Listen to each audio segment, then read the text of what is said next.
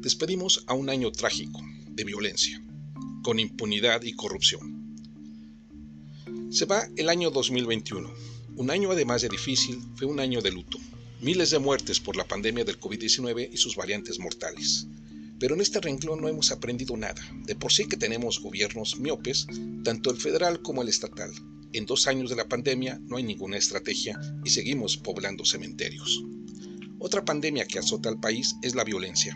En el año 2021 no hubo cambios en estrategias a favor de la seguridad, por lo que ha ido creciendo de manera alarmante el registro de violencia.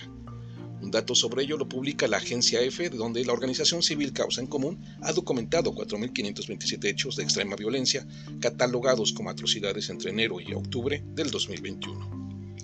En Oaxaca continúa el alza de los feminicidios. A poco más de tres años de la declaratoria de alerta de violencia de género contra las mujeres en el Estado, Consorcio Oaxaca dio a conocer en un informe sobre la implementación de este mecanismo en la entidad federativa.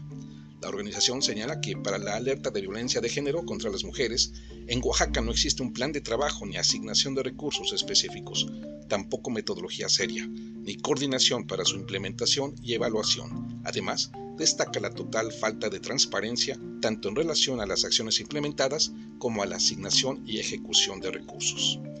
2021, un año que no cambiaron las cosas en México, pero sobre todo en los lugares más pobres de este México, como la parte suroeste de la República donde se encuentra Chiapas, Guerrero y Oaxaca, entidades que han sido doblegadas por la corrupción e impunidad.